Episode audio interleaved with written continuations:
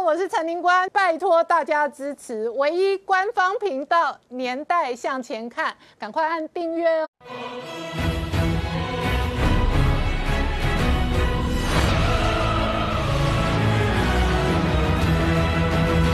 年代向前看，向前看年代。大家好，我是林官，欢迎我们忠实观众跟粉丝朋友扫描 QR Code 订阅《年代向前看》YouTube 官方频道。我们看美国大选进入延长赛，川普强调选举舞弊，而且司法诉讼哦还有新的斩获。同一时间，他说他赢了选举。然而在这个时间点，礼拜五呢，APEC 路透社报道哦，川普可能透过视讯连线跟习近平同台同会哦。APEC 高峰会的同会同时呢，习近平在本月底之前。一共有三个公开的国际外交场合，包含了昨天在金砖国家的这一个平台上面哦，强调金砖国家要建立自己的革命基地。那同一时间哦，中国内部大内宣哦，痛骂美国国务卿蓬佩奥是一个人渣来着，而大内宣呢也追杀台独，点名了这一个一两百个台独分子的名单哦。那这里头有北。北京的对外战狼外交跟对台湾战略跟宣传上面更加强硬的这一个态度。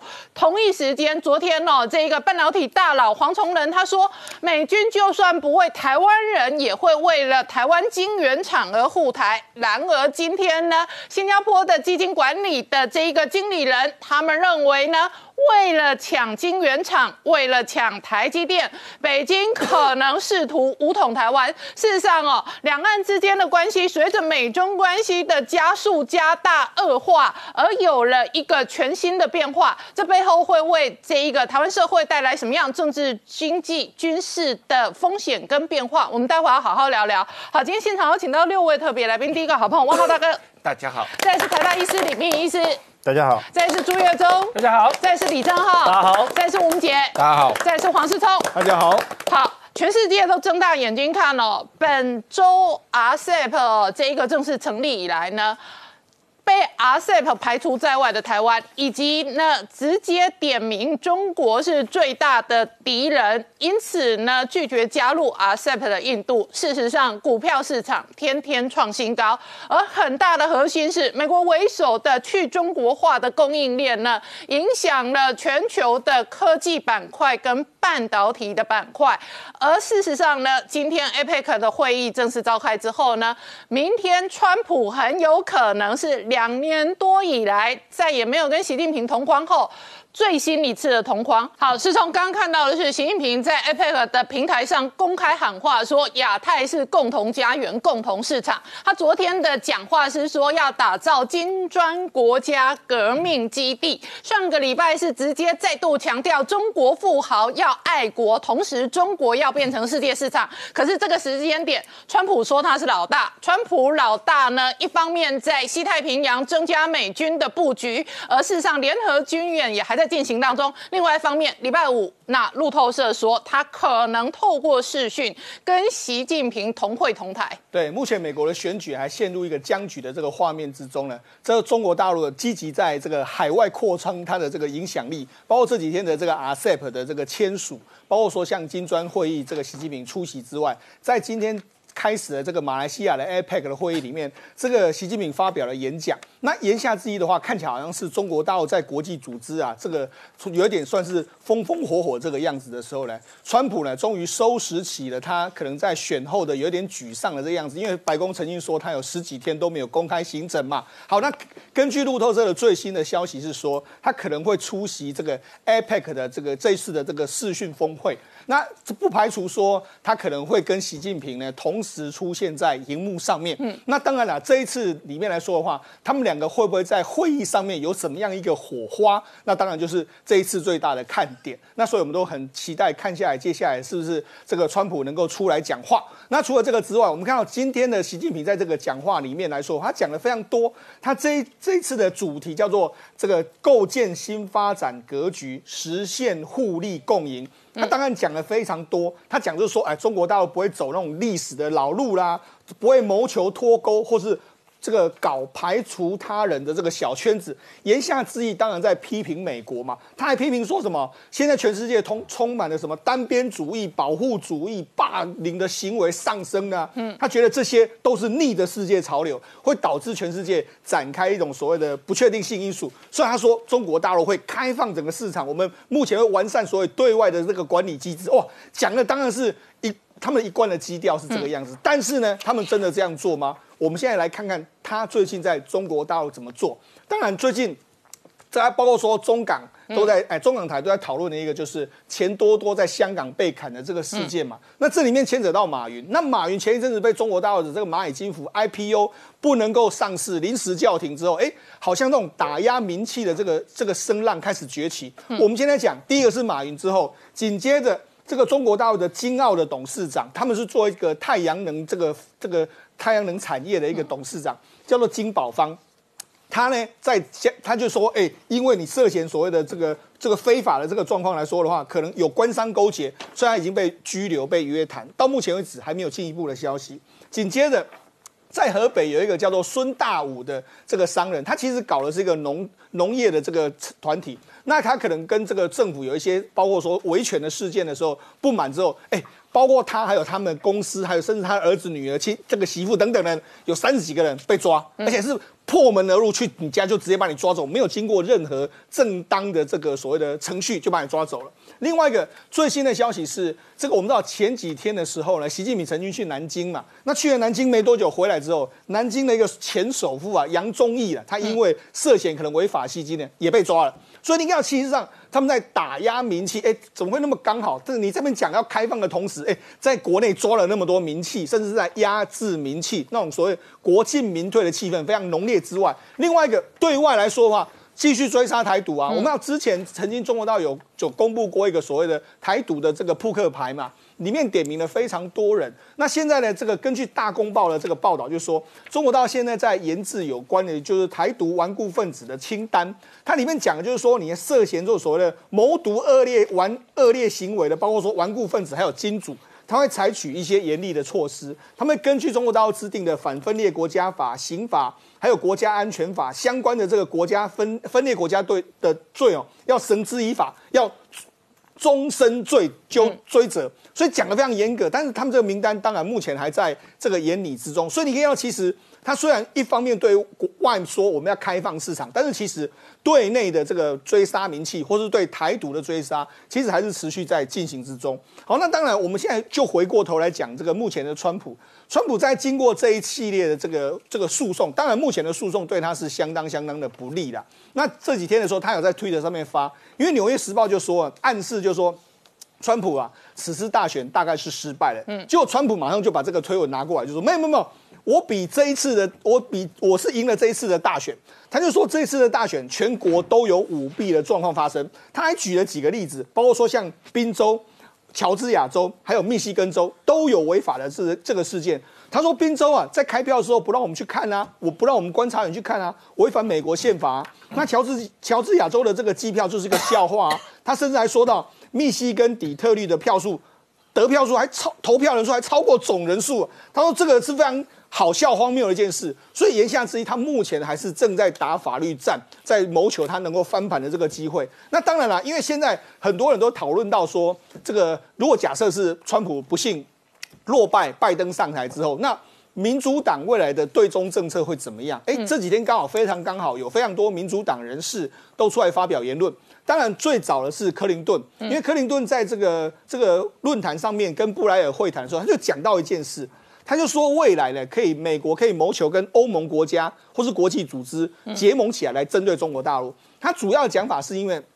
过去呢，美国都对中国大陆的和平演变有一个。这个想法，但是从这个习近平哈想要当终身的这个领导人之后，他认为这个改变，如果你还相信这样呢，是不切实际的一件事。所以言下之意是，克林顿似乎是有一点点为他过去的想法在做一个转变的这个状况。另外第二个就是奥巴马，因为奥巴马最近他除了出了这个他的这个回忆录《应许之地》之外，他还接受这个西太平洋的杂志的访问。他访问的时候，我问他就说：“哎，那你为什么过去没有？”主张所谓反中的这个大旗。他就说啊，我当初上任的时候，二零零八零九年的时候，当时刚好遇到金融海啸啊，美国跟欧洲美国经济不好啊，那欧洲那中国到当时在温家宝的这个带头下面，他弄弄了所谓的四兆的这个刺激经济的方案啊，他把这个全球经济算是有点带起来。他说，如果我那个时候呢？追杀他这这些贸易战的话，好像有点不不太对。那事实上，我们如果再推敲的话，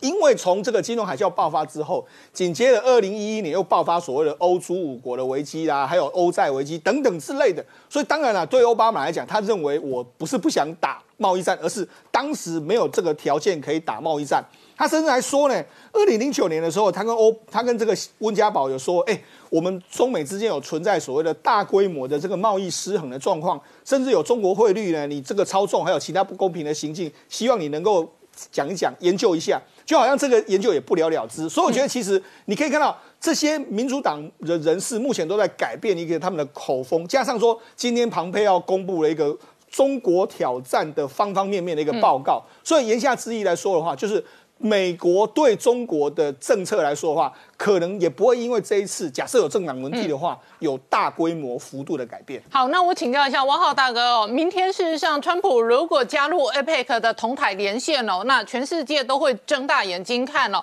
他如何在国际平台上哦这一次对中国政策公开表态。可是呢，蓬佩尔显然是川普团队当中打前锋的。然后接连两天，我们讨论到，一方面是克林顿直接公开。讲说，习近平长期掌权的话，会完全颠覆美中关系。那换句话说呢，美国只好颠覆北京跟习近平，否则美中关系会有根本性的扭转。紧接着而来呢，奥巴马的表态，他是直接推卸责任，说他说若非金融海啸的话，我会对中国政策更强硬。现在看起来哦，川普、蓬佩奥。奥巴马、克林顿全都变成对中国的超级强硬派，他们这个接二连三的表态会牵制拜登吗？对，当然会。这个呃，某种意义上来说，这个克林顿和奥巴马这两天的表态，嗯，实际上是承认川普政府对华政策的正确性啊，因为川是川普首先指出。对，跟中国共产党不能再继续抱以希望啊，不能。呃，坚持过去四十多年的拥抱型熊猫的老路，希望通过把中国引入全球化体系来改变中国共产党的政权性质，这条路走不通啊。那现在克林顿也承认，因为习近平想要终身制，想要当皇帝，所以共产党美国通过啊全球化来改变共产党这条路已经走不通了啊。那。第二一个，呃，奥巴马也承认，这个他不是不想打贸易战，而是他那个时候美国经济不够强，所以他没办不敢打啊。但是川普现在打了，应该是一种正确的选择嘛。这两天这个余茂春接受美国之音专访，接受美国之音的专访，他也把这个所谓川普主义和川普对华政策的对美国外交的最大的贡献，啊，做了很详细的阐述啊。特别是呃，也讲到这个川普在这个对华政策的改变，将来会留在历史上，成为一个呃啊，这个大家都记得的川普的一个重大的呃业绩啊，这样的一个状况。而且他已经很清楚的说，这个美国已经啊。这川普做的这些事情，已经对美国整个的政局和两党一致抗中的态势留下了影响，所以新的政府无论是谁上台，嗯。啊，都不太可能啊做一个重大的改变，也必须要受这个呃川普现在对中国政策的这个战略方向的这个定位，就是。啊，中国是对美国国家安全和战略的最大的威胁。嗯，那么美国一定要在各个方面对中国进行全面的抵抗和遏制啊。那另外一个就是呃，昨天晚上这个美国参议院的这个委员会进一步调查拜登、杭特拜登的通邮啊。电油门，电油门。啊，这个进一步公布这个跟杭特拜登电油门有关的资料，指责这个呃杭特拜登和整个拜登家族，嗯，跟中国的这个呃呃政府和这个国营企业，特别是这个叶简明的这个呃关系啊，这个做进一步的调查。所以这个事情我觉得是没有完的啊。这个电油门的事情，我觉得无论将来呃，即使拜登上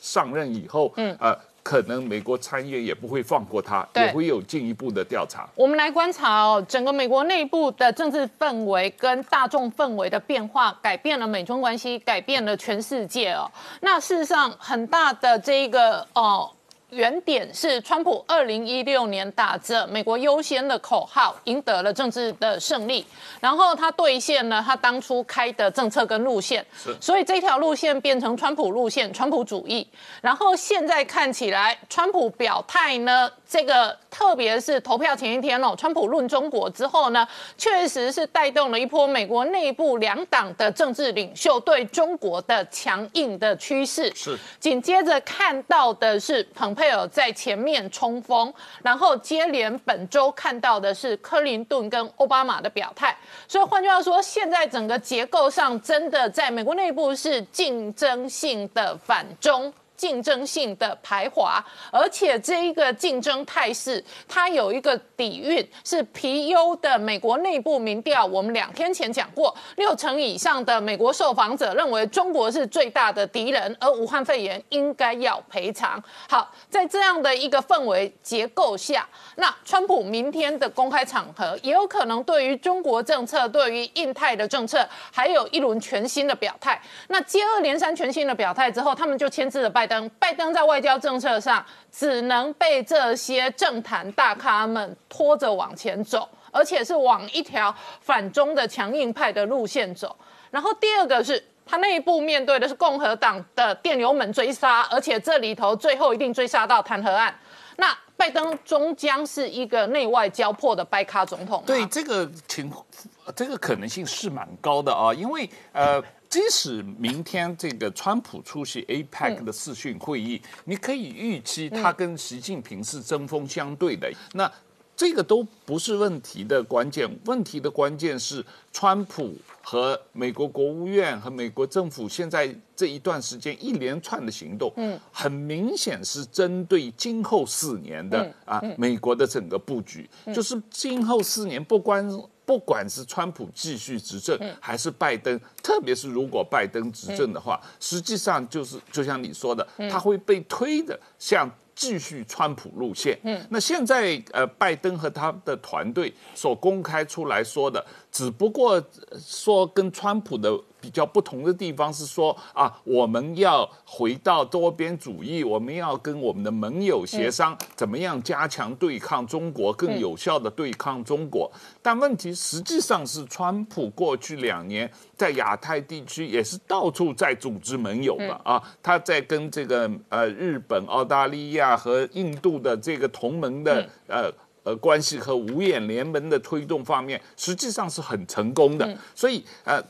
拜登如果要呃走多边主义，加强跟五眼联盟的合作，加强跟日本、印度的合作，当然最后的目的也是为了遏制中国。那他如果一旦啊表现出对中国的软弱，那一定会被共和党啊这个紧盯不放的。好，我们稍后回来。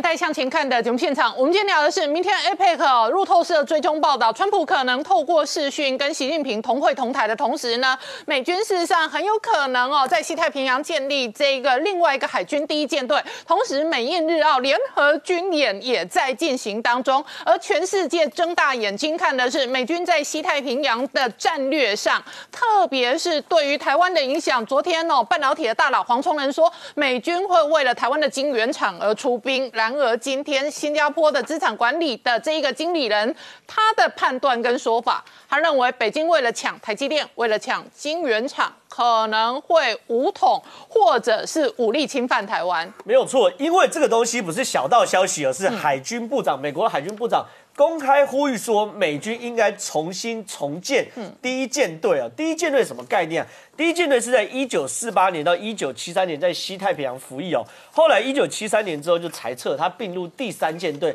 他裁撤目的其实显示了美国战略目标的改变。他并入第三舰队，第三舰队的防守范围是在东太平洋。白令海、阿拉斯加还有阿留申群岛。换句话说，第三舰队某种程度就是因为当冷战时期，美国的主要敌人是俄罗斯，所以第三舰队在整个东太平洋，包含白令海啊、北极海这边需要更强力的武力，所以把第一舰队并到第三舰队。那在一九七三年裁撤之后，一第一舰队一九七三年裁撤之后，就一直并到第三舰队，直到现在。那这个时候，美国的海军部长说，应该把第一舰队重新从第三舰队拉出来。放在西太平洋的话，那很清楚嘛，美国战略的敌人，而且是首要的战略敌人，从俄罗斯、苏联移移到现在的中国嘛，所以中国真的要捏一把冷汗。可问题是哦，如果第一舰队成立之后，它的母港要放在哪里？美国海军部长说，可能放在新加坡。那这个会有战略上跟政治上的意义哦。如果放在新加坡的话，那很清楚，北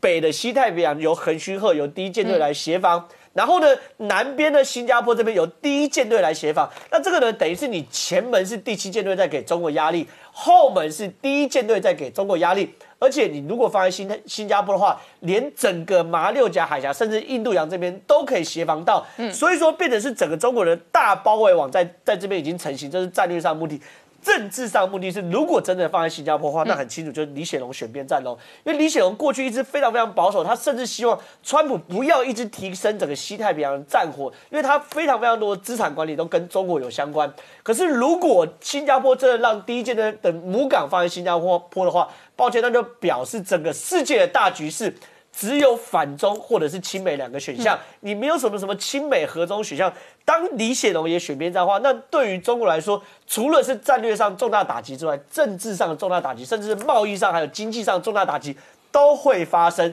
那除此之外呢？中国真正的后面的大大隐患，什么是印度嘛？对不对？马拉巴尔军演正如火如荼的展开。第一阶段马拉巴尔军演演习完后，我们以为没了，没想到十一月三号到十一月六号，竟然是第二阶段的马拉巴尔在孟加拉湾这边演习。而这个呢，这个演习比第一阶段更大，双航母演习。美国是尼米兹号，印度是大日王号的航空母舰，从俄罗斯接收过来的。然后呢，澳洲的海军巡防舰跟日本的护卫舰正在这边演习。所以你看哦，从第一舰队横须贺港到未来第一舰第一舰队的所谓南海这边。到整个阿拉伯海或印度洋这边的印度，这个大包网在美国的战略态势是非常非常清楚，就是要把中国压制在第一岛链，完全寸寸寸步不寸步不让嘛。那台湾呢？台湾有什么东西？台湾有细盾嘛，对不对？黄崇仁公开说了，台湾半导体世界第一。美国人不会保护台湾人，但是会保护美国人在台湾资产。他谈的就是台湾的细盾嘛。嗯。可没想到这句话一出来后，平地一声雷。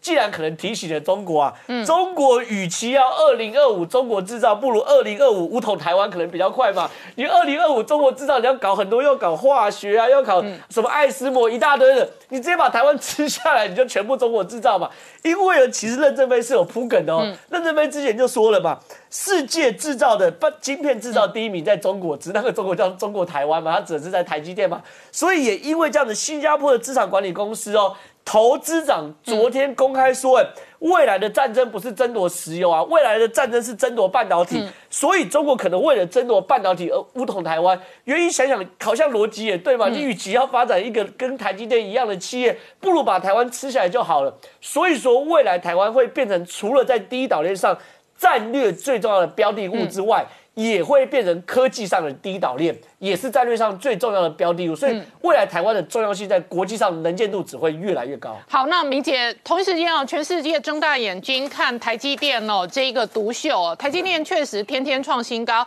而整个半导体在如今的现实社会，既是产业，也是消费，也是科技，而且同时是军事。那美中攻防的同时，一方面在西太平洋有军事战力的针锋相对，另外。外一个部分影响台湾的是晶圆厂的价值。我们先简单盘点一下哈，美军美国海军现有的舰队基本上应该算是六加一支哈。那六支舰队就是说配属各式舰艇，连航航航空母舰在内的哈，包含像第二舰队是负责北大西洋，第四舰队负责南大西洋。那过去还有像这个在第六舰队就是负责地中海跟整个欧洲北端这个北极地区。那同时像第五舰队就负责中东到印度洋。那我们最熟悉的就是说我们的第这个。台湾附近的第七舰队就前进部署在这一个横须贺跟佐世保军港，那同时还有第三舰队就是在夏威夷，它就负责东太平洋哈。那我们看到就是说整个这个遍及各大洋，全球各大洋，但是唯有一个地方似乎出现一个空窗，让解放军有机可乘，可以见缝插针，那个区块就是南海。所以过去。南海也是由第七舰队来负责哈相关的一个海上巡弋，但是中国在这个地区开始军事扩张之后，第七舰队的任务就会变得非常的繁繁重哈。那过去它可能在南海的一个自由航行，譬如说早期来讲。呃，过去可能美军的航母可能因为到印度洋或者是换防会经过南海一次，那它的这个，譬如说伯克级的神盾舰会到二零一四年之后开始在南海大概一年有四次的巡弋，但是我们看到今年中国企图以一谋霸之后，美军的海上的一个各式舰艇在南海的执行任务的这个频率大增，那这个任务当然相对的一个增加。未来如果说在这个地方能够增设第一舰队，第一个最强的一个作用就是说分担第七舰队的一个哦任务的一个可能这个相关的一个繁重，那让第七舰队其实可以更有效来这个防卫，包含在台海，包含在东海，好这样子解放军可能的相关的挑衅，相关的挑衅。那在南海的这个地区。我们来看，如果他第一舰队要部署在这个区块，刚刚谈到说有可能，呃，是新加坡是首选。不过我个人认为，就是说，事实上美军过去已经在测试新加坡的一个政治的意向，所以他先前其实已经陆续有先派遣 LCS 这种滨海作战舰固定在这个新加坡的这一个军港部署，然后在南海巡弋。那后来要再增设一艘、两艘，其实新加坡内部大概就有不同的看法，特别是刚刚谈到新加坡过去传统上他不得罪中国，所以。在新加坡，第一个如果要增设第一舰队，必须要面临政治上的一个可能冲突，然后同时就军事上来讲。呃，像这样子一个前进部署的一个基地，它腹地要非常大。我们看到，其实在这个横须贺或佐世保哈，日本其实还有包含冲绳的基地，其实这样的一个舰艇要大批部署，包含让航母可以进驻。以新加坡的面积来讲，其实似乎小一点哈。那可能在军事设施上面可能也会不足。当然，它的一个战略位置非常好，它是等于遏制马六甲海峡南端，所以这当然是它首选。但是可能有政治。跟现有的地理环境条件不足，他可能美军必须退而求其次，寻寻找南海周边其他更好的一个地点。那当然，第二个地点最对他来讲最好，当然是菲律宾的苏比克湾。那苏比克湾过去其实美军长期本来就有进舰艇进驻在这里，然后现在这个苏比克湾又可能。有美军的这个呃资金可以进入去接管哈，但是这又遇到一个政治上的一个阻碍，就是这一个杜特地，他先前也谈到说，如果让美军在菲律宾打造基地的话，非常有可能引来解放军的核武攻击，所以同样是政治上的问题。那接下来最有可能的，我认为越南的金南湾不排除可能是美军，你看到庞皮欧在美国总统大选前还特别跑南。跑到越南访问一趟，当然要拉近美越之间的关系。如果可以在金南湾设置第一舰队，对中国来讲当然是一个最大的威胁。那如果说双方关系没有提升到这个程度，当然退而求其次，可能澳洲。但是它的一个缺点是说，它离南海的距离又比较远。但是它的优点是，它可以回避掉这个遭到解放军中程飞弹的一个打击。那最后，当然我们看到美印之间加大这个相关的联合军演，当然。如果真的是在南海周边没有一个理想的一个第一舰队进驻的一个地区的话，当然可能印度也有可能是第一舰队未来驻守的一个地方。那除了这个基地的打造之外，我们看到随着基地打造，接下来当然是它要足够的这个海军的军事力量、舰艇的力量。所以今未来如果有第一舰队的情况之下，它一定还会再增派一支航母打击群。也就是说，未来在西太平洋哦。针对围堵中国，除了现有的前进部署一支所谓雷根号的航母打击群，未来还会在固度固定部署哦，调拨一支航母打击群，变成一个双航母夹击中国的一个基本态势哈。所以这样的一个第七第一舰队的一个目标设立，我觉得对于未来来讲，绝对不是一个空话哦。那这样的一个整个战略态势，我觉得一定会明确的一个。这个继续走下去，那同时回到台湾的部分，当然我们有美军的一个协助最好。如果没有，我们台湾自己强化自己的防卫。那这几天因为这个 F 十六战机这一个失联的状况，那外界非常关切。那昨天空军司令其实有出来召开一个记者会，那中间也谈到说，这一次的这个失联的状况，可能不排除是空间迷向。那今天有一个更进一步的消息是说，这一架战机应该是在这一个花莲基地东侧啊，大概差不多八海里的地方，大概有黑盒子讯号传出来，所以已经加派打捞船，尽快去发这个去打捞，然后去希望寻求有一线的生机。不过整个回来整个过程，基本上来说，的确几个。目前军方提供的市政来说，发生这种夜航，然后可能入云空间迷向的机会是相对的确是比较高的。那几个迹象包含像，譬如说它高度，昨天有谈到说它的最后失踪高度本来是说六千，后来公布有七千尺，等于说它在二十秒之内从七千尺一下滑落到海平面，等于说零零高度的程过程中，而且它的速度哈，从本来这个最后是三百一十节，直直增加到直。提高到五百节这样的一个速度哈，那是非常高速。也就是说，它拉升上去之后，可能入云，那在做一个大几率的转弯的过程中，的确发生所谓空间迷向哈，这样子一个不可抗力的一个状况，那导致它的飞机直接往下栽。所以这样的一状况，当然军方现在事后当然在天安特检，那进行全面的检讨。那飞官的部分也在加强所谓的夜航的训练。不过我觉得这个部分，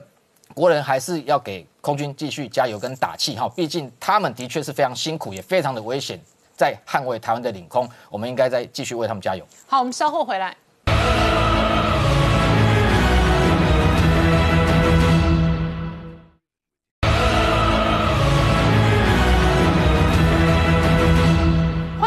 年代向前看的节目现场，我们今天聊的是美国大选的选战还进入延长赛，可是同一时间，全世界观察哦，今年疫情带来了全世界的这一个全球的变化，那疫苗有没有可能解救全球？我先请教李批哦。连续两三个这一个相关的疫苗新闻哦，一开始是辉瑞有一个成功的乐观的新闻，紧接着而来，莫德纳说他们的疫苗有效的效力百分之九十五帕，而且莫德纳的冷链运输的温度不需要像辉瑞到零下七十度。然后昨天辉瑞又说，事实上呢，他们呢这一波新的这一个呃测试哦是相当乐观的，他们的有效效率。也超过九成，你怎么观察疫苗的发展？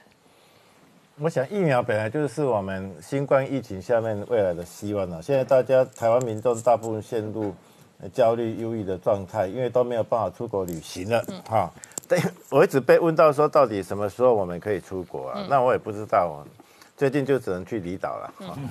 这个没办法，那所以一定要有疫苗才有可能会解开这个难题。嗯。那疫苗是不是会成功，又不是百分之百的确定。不过我们很高兴知道说，至少我们现在看到的两个初步研究的成果，它都是超过百分之九十的一个保护效果。虽然有的人还是会质疑说，因为我们以前新闻不是一直在报说，这个病毒不停的在突变，可能这疫苗保护效果可能几个月而已吗？哦，啊，是不是我们以后每年都要打一次疫苗，像那个流感疫苗一样？嗯，那我觉得是这个是。过滤哦，就是大概事实上大概不会这个样子，因为这个冠状病毒再怎么突变呢，依照它们的习性呢，它就是不会像流感那样子变得说让你的免疫系统看不见，嗯，它还是它只是变个样子哈，就是手长了一点，手脚脚脚长了一点，但是它还是冠状病毒，我们的免疫系统看到它还是会去攻击它。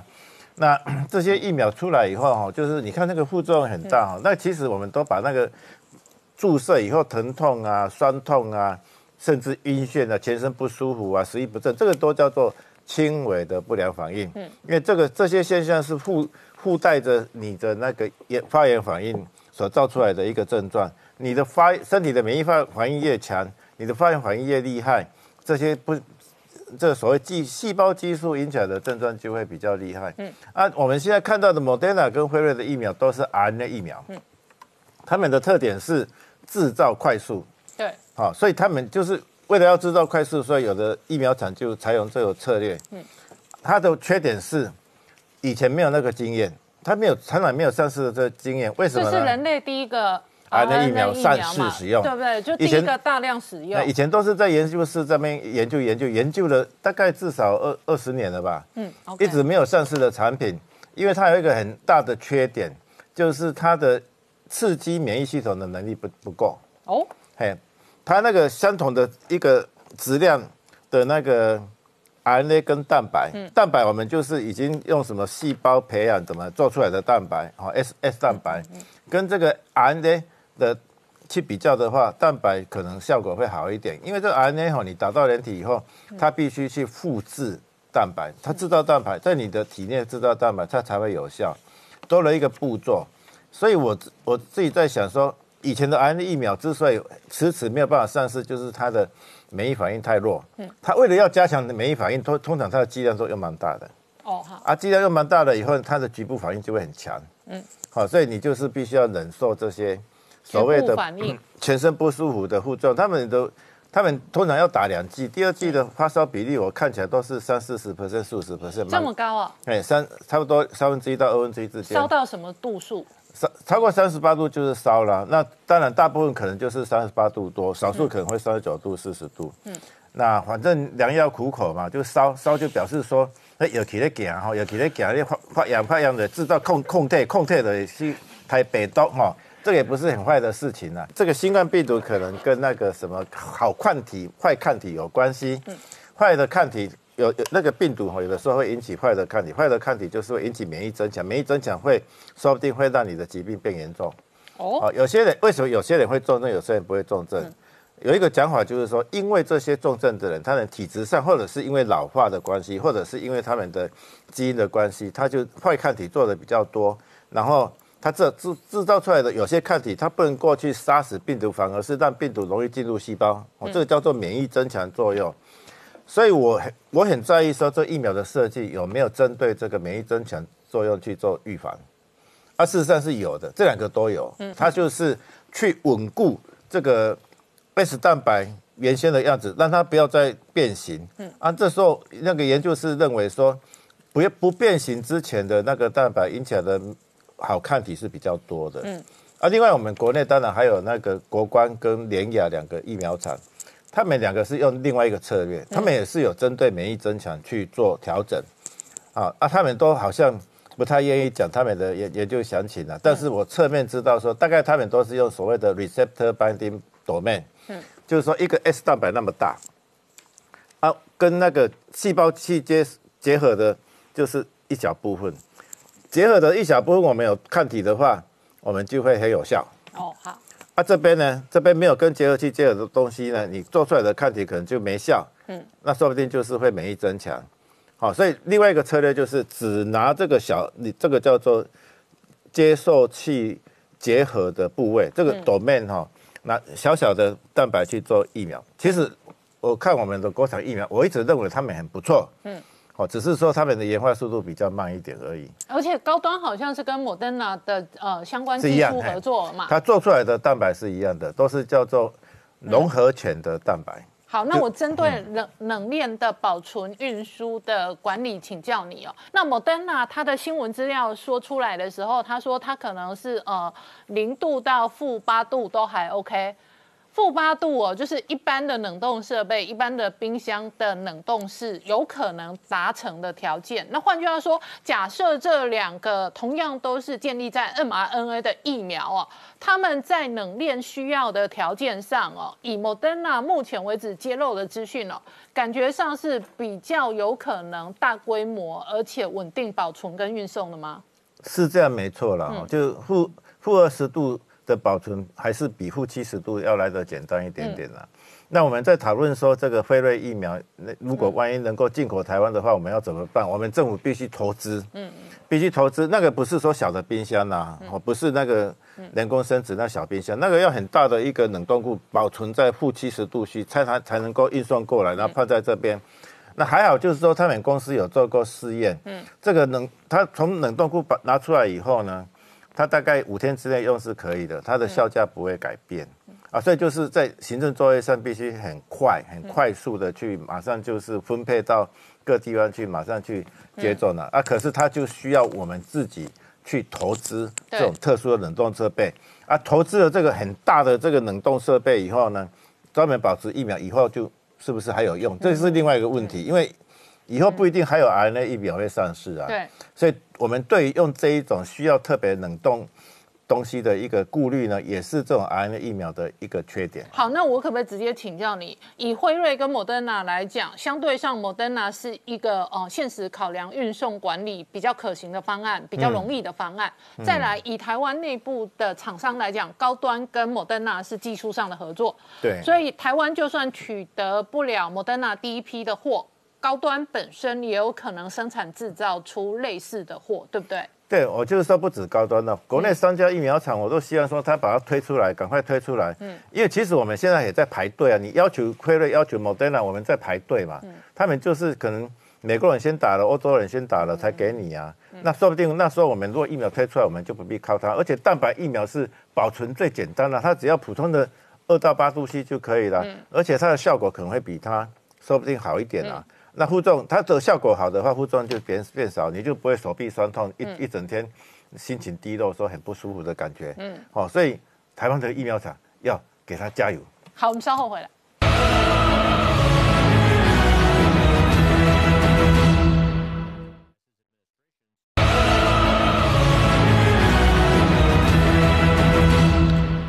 年代向前看的节目现场，我们今天聊的是疫情改变了全球今年的政治、军事跟经济的动向。那美国事实上哦，这一个选战进入延长赛，可是明天呢，APEC 可能在这一个数位平台上面哦，川普跟习近平会同框同台。那全世界关心的是美中关系的变化。昨天半导体大佬黄崇仁的说法是，美军很有可能为了台湾的晶圆厂而护台。然而今天新加坡的这一个金融管理人判断的是，为了晶圆厂，为了台积电，北京可能冒险认为要直接武统或者武力侵略台湾，比自建晶圆厂还要快。呃，确实哦，我们不能说这件事情不可能发生了，所以你想，台积电为什么要到美国去设厂？好，那当然背后有很多的可能原因，其中一个也就是大家所传言的，因为美国有很多的军用的晶片是由台积电给制负责制造的，哈，包含的卫星、包含的飞弹、包含的战机等等，都很多是由台积电来代工生产。所以呢，我们可以看到这个亚利桑那州的凤凰城呢，在昨天已经正式核准台积电去设厂了。好，那他们官方的资料是台积电准备投资一百二十亿美金。那在亚利桑那市政府呢，他也准备提供二点零五亿的美金，提供这个改善道路跟水源的这些相关建设哈。所以说，也就是告诉你，台积电这件事情是来真的，而且是真的在做了哈。那同一时间呢，我们看到台积电的动作不是只有这样子，我们台积电当然在代工方面已经没话说了，现在它也要进入到高端的封装哈。所以大家看到这个 SOIC 最主要的就是所谓的三 D 封装哈。那事实上它在这个部分布局其实已经很久了，那现在是准备要在苗栗再多开一个生产线，哈，那原本其实就已经在龙潭、在竹科、在南科其实都有，而且现在传出来，哎，Google 跟 AMD 都已经直接说，已经先 order 说我要使用了。哦，那其中 Google 的部分就用在自驾的方面，那 AMD 是准备要用来打 Intel 的，好，所以你可以看到这个台积电它的这个版图是越来越大，哈。那再看到这个跟台积电有关的，当然就是无尘室跟建厂设备的，所以你看到这个长时间是跟台积电是一个伙伴关系、合作关系的汉唐，哇，你看到它今年的业绩不得了哦，你可以看到。今年的营收也好，获利也好，都创历史新高，而且这个年增率很可怕。你看到营收年增七十几趴，获利成长了。五五十几趴，你就知道真的是赚大钱。那大家不免问到，台积电是超级火车头哎，你看下面这些图纸图孙供应链全都发大财。没错，好，所以大家就问到说，这个汉唐的这个总经理哦，问你问他说，哎，他台积电去美国了，那你要不要去呢？哎，其实这个台汉唐的总经理陈柏成呢，其实就很直截了当说，对他们其实已经在评估了，好，而且他这个口气很大哦，说。我们一去的话呢，我们第一年就可以赚钱，哇，几架是厉害。好，啊，所以说这大家就知道。好，那另外一方面，我们再看到中国的问题哦，中国大炼性的问题，我们真的是讲过很多次哦。那最新的统计出资料出来，截至到十月底，中国光今年哦，有五万家半导体公司成立，好可怕的数字哦。还有有到九月份有十四万家的晶片设计公司成立，真的是有够夸张的。因为呢，成立这些公司的原本他们在做些什么东西，大概你想得到的各行各业都有。好，包括我们前讲过的卖海产的啦，做做电器的啦，什么反正杂七杂八的，摆明就是准备去骗中国的政府的那些补贴嘛。好，那另外一方面呢，这个蒋尚义的动态哈，大家其实一直在传言哈，其实这现在蒋尚义正式请请他的律师发新闻稿说，哎，他其实确定确实六月底就已经离开了武汉红星，而且他现在到美国去了。好，那武汉红星呢，就由蒋尚义人到美国去了，因为他是美国籍啊。所以他到回美国去啊，所以他的新闻稿都说他回美国，不是说去美国。反正美国现在也想要自建晶圆厂嘛，也可以好好用蒋尚义。蒋尚义倒没有说他去美国是要做什么，只说他回美国去了。哈，那另外一方面呢，这个武汉红星呢，确就确定由武汉的这个地武汉地区的这个政府百分之百的去接手了。哈，那只是接手之后还能做些什么事情？哈，我们就不去讨论了。好，那另外我们刚刚讲到这个新加坡的这个投。这个投资公司他们提到了这个事情了，好，所以我们看到刚刚讲那么多，大家都在强调台积电真的很重要。可是美中国真的有可能为了这件事情来武统台湾吗？好，但你从军事的角度怎么想，我不知道。但是从经济的角度来看，我会觉得真的是不无可能。因为举具体的例子嘛，二零零三年你看到美国是不是去打海山？对。可是呢，所有的传言说打海山是借口，其实重点是伊拉克的石油。嗯，而且当时传言说跟美军同时进伊拉克的就是美国的石油公司。嗯。所以呢，你今天台积电会呃，台积电这么重要，那有没有可能中国真的就为了台积电，我把台湾拿下来？因为大家也知道，我们在昨天也讲过，真的你得台积电者得天下嘛。你如果今天台湾真的瘫痪了，全世界的科技业都要停摆。那反过来，我控制了台湾，控制了台湾的半导体产业，是不是我就可以相当程度对全世界产生很大的影响？嗯，好，那再来看到这个 RCEP 的事情呢？好，那。最近这这非常相关的讨论非常非常的多哈，那其中呢，其实大家在讲这个 RCEP 也不是说现在才突然成立的。啊，这件事情整整讲了八年，可是这么多年来，大家有没有看到一堆台商其实都回流台湾，尤其是今年特别多。而且你也不要觉得都只是科技业，我们在过去也讲过，很多船产业都回流台湾嘛。嗯，如果今天 RCEP 大家最讲的就是这个关税问题，哇，尤其很多媒体说，如果今天我们不能加入 RCEP，到时候我们会因为关税的关系让台湾很惨。嗯，可是你想，为什么这么这些台商难道他们不知道吗？如果今天真的关税这么重要，他们应该选择是 RCEP 的会员国、成员国去嘛，而不是回台湾来嘛。好，所以同一时间，你看到这个谢金河谢社长在他的脸书也提到，真的这个有没有关税，真的就是过去的旧思维，因为毕竟关税是两面刃。你能够拿到别人的低关税，同样时间人家不是一样，你低关税进入你的市场吗？你如果自己不够强大，说什么都没有用。好，所以大家我们在昨天也提过，为什么台积电它可以独立不怕 RCEP，因为它就是有实力嘛。所以你看到在谢社长的这个脸书里面也贴出一个统计表，因为最近呢，这个工具机理这个工会的理事长一直在批评政府相关的这些事情哦。那所以这个谢社长就特别举的例子，我们就不要说其他产业。我们就直接看工具机就好。你看到这工具机产业的这几家公司，你看他们的毛利有多可怕？嗯，川湖五十趴，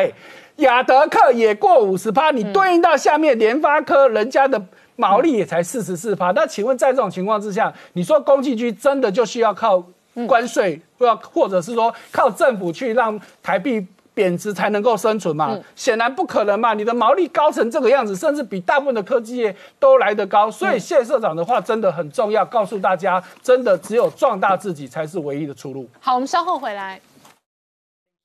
Hello，我是陈宁官，拜托大家支持唯一官方频道《年代向前看》，赶快按订阅。Hello，我是陈宁官，拜托大家支持唯一官方频道《年代向前看》，赶快按订阅。欢迎回到《年代向前看》的节目现场，大家好，我是宁官，欢迎我们忠实观众跟粉丝朋友扫描 QR Code 订阅《年代向前看》YouTube 官方频道。我们看哦，明天川普本人哦要在 APEC 的这一个视讯连线平台上公开发言，穿喜同框哦。那全世界观察的是川普的团队哦，对中国强硬牵制拜登之后，紧接着而来。来是克林顿讲话了。那除了克林顿对于习近平颠覆美中关系的评论跟扭转之外呢，奥巴马现在也加入反中一派哦。整个美国内部在反中氛围不断加大力道的同时，中国北京在收紧所有言论跟网络控制权，同时在抢钱。那继抢了马云阿里巴巴金融帝国之后，最新的南京前首富的钱也直接被抢了。那整个北京哦，这个抢钱的同时，网络媒体爆料，蚂蚁金服上市案直接被喊卡，直接被踩死哦，以及。阿里巴巴的庞大帝国遇到庞大杀机，很大的原因是网络媒体传出哦，马云哦直接痛骂习近平是畜生，而且直接哦被告密。那北京在这个时间点不断的宣示强调，中国企业要爱国，如何爱国？当然要用钱爱国，而且呢，党媒的大内宣强调的节奏跟逻辑，从爱国走到爱党，走到爱习。然而就在这个时间点呢，全球的供应。链也加快了去中国化，那特别是整个印度跟东盟加起来超过二十亿的劳动力哦，显然都准备要做出口发大财的这条钱，印度啊。直接表态，中国是最大敌人，而且中印边境哦发生冲突之后，整个印度股市哦一波涨幅超过五十个百分点，最近几天天天创新高。那这背后会有多大的世界政局的变化？我们待会要好好聊聊。好，今天现场有请到六位特别来宾，第一个好朋友王浩大哥，大家好；再是透视中国研究员，同时是台大政治系荣誉教授明居正老师，大家好；再是这个呃专栏作家宋承恩。大家好，在财经专家王以龙，大家好，再次吴杰，大家好，再次黄创夏，大家好。好，我刚刚讲，全世界都睁大眼睛看美国内部的政治变化，到底会对美中关系跟全世界带来什么样的政治变化？那这里头呢，川普的团队加大所有追杀中国相关的政策跟行政命令。那现在看起来，民主党几个大佬都表态了。奥巴马在这个时间点出书，奥巴马的说法是说，如果不是因为遇到金融海啸，他会对中国更强硬。好，米老师，我刚刚播给观众朋友看。的是奥巴马出了新的人生传记、新的书籍哦，那他有了一些公开谈话。那以美国内部的政治氛围来看哦。内部的选战由于进入延长赛，所以呢，华盛顿本身的内战哦，处在一个哦仍然还不明朗，而且还有变化的状况下。那川普呢，明天有一个公开的场合，很有可能直接跟习近平同框，他会如何表态对外的战略，对中国的这一个政策论述也是一个重点。然而呢，由于川普的团队呢接二连三对中国的强硬政策，扭转了民主党几个大佬的公开说法，所以。美国内部两党很有可能走向一个不断加大力道反中的路线上。对，现在这个这个趋势，其实我们现在看的比较明朗了哈。过去一年多以来，我们在讲，我们说，呃，反共慢慢变成一个趋势，或反中共慢慢变成趋势，大家还有点感觉不清楚。那台湾有人把它混淆成把反中共跟反中国相当于就等同起来，我想这都是呃对这个问题呢有点误解。呃，除了你刚刚提的之外呢，我想最近我还注意到一件事情，就是季新杰出来说话了。嗯，这差不多是两天前吧。季新杰在在一个那个叫做创新经济论坛上面开幕式上面呢，人家请他来发言，然后做了一些讲话。他讲话大概三个重点，我跟大家先介绍一下。第一，他说呢，他观察到美中呢现在正在走向对抗，啊，外交上非常对抗，然后关系呢快速的恶化，现在慢慢走上新冷战，而且他说呢，如果这样的话，有可能走向军事冲突啊，这是第一个重点。第二重点呢，他就说，就像胡就像你刚刚所说的，他说美国的下一任政府呢，所以在这情况下呢，要跟中方展开接触跟对话。双方必须了解对方的需求跟关切，然后对话之后进行合作，这是第二个重点。第三个重点，他说呢，如果不这样做的话呢，全球可能会陷入一场堪比第一次世界大战的灾难。嗯，他明确讲第一次世界大战，而且他的话最近好像讲了两三次了。然后他说，以今天的军事技术来说，会使这场战争或者危机呢，比过去更难控制。好。那么基辛格的这个思路呢，在美国里面或是在全世界呢是有相当影响力的，应该这样说，就是从一九七零年代他进到这个白宫，然后主导了对中共的这个关系正常化，然后去说服尼克森，双方互相说服，然后一步步的推动走到今天。我们可以说他的思想呢，应该可以这样讲，流毒天下。嗯啊，这个话其实我还不是讲的太重。那我们来看看为什么这样说。大概从他这边呢，呃，这几点来说呢，我们可以有有三点回应。第一个就是美中紧张，对我们非常同意美中紧张，但是我们要问问一个问题，就是美中紧张从何而来？呃，我记得过去我们就讲过多次，其实现在我们很快重述一下。呃，美国官方最近呢，呃，国务院吧发了一个新的东西，过一阵子我们可以来谈一下这个文件。发个新的文件呢，谈说这个中共呢对于美国跟对全世界呢造成的威胁跟挑战，里面讲得很清楚，说中共对内呢实行专制统治，然后破坏人权；对外呢，它不仅仅是争霸，它除了争霸之外，它根本要改造这个世界秩序，要建立一个以中共价值观为核心的世界新秩序。现在过程当中呢，还用各种各样的经济力量、金融力量来压迫世界各国。迫使这些国家呢接受它的规范跟它的游戏规则，然后同时呢，大家也看到它渗透跟操控国际组织。我们最近讲了的 WHA 了、WHO 啦，在台湾是感同身受的。那其他呢，像过去什么气象组织、民航组织什么等等呢，基本上呢都受中共的影响。那甚至最荒唐就是，呃，联合国的人权委员会，中共又当选了这个委员，然后在里面操控人权议题。所以中共借着渗渗透跟操控这些国际组织呢，在扩张它利益，然后同时呢，最后它留了后手，就是强化它的军事力量。那必要时候呢，不排除用战争。